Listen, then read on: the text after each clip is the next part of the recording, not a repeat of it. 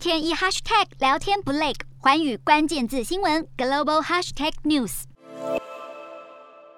联合国人权事务高级专员巴舍莱二十三号前往中国进行为期六天的访问，是自两千零五年以来联合国人权高专第一次访问中国。期间，他将前往广东及新疆，但因疫情不前往北京。而有关新疆地区侵犯人权的指控，则是巴舍莱此行的重点，也是外界关注的焦点。巴舍莱首先在广州和中国外交部长王毅会谈，联合国人权高专办公室也在推特发布会晤消息。并引述巴舍莱表示，双方就敏感重要的人权议题进行讨论。根据中国外交部官网，王毅在会中强调，希望透过此次访问，用事实真相说话，让谣言谎言不攻自破。不过，巴舍莱访问新疆行程是否会受到中国当局限制，引发西方高度关注。巴舍莱表示，设定过高期望将导致失望，因为疫情关系，中方安排巴舍莱采取闭环方式进行访问，且不开放记者随行。而巴舍莱办公室则会在行程结束后举行新闻发布会，参访行程由中国安排，想必处处受限，这也让外界担心巴舍莱是否真的能看到新疆的真实情况。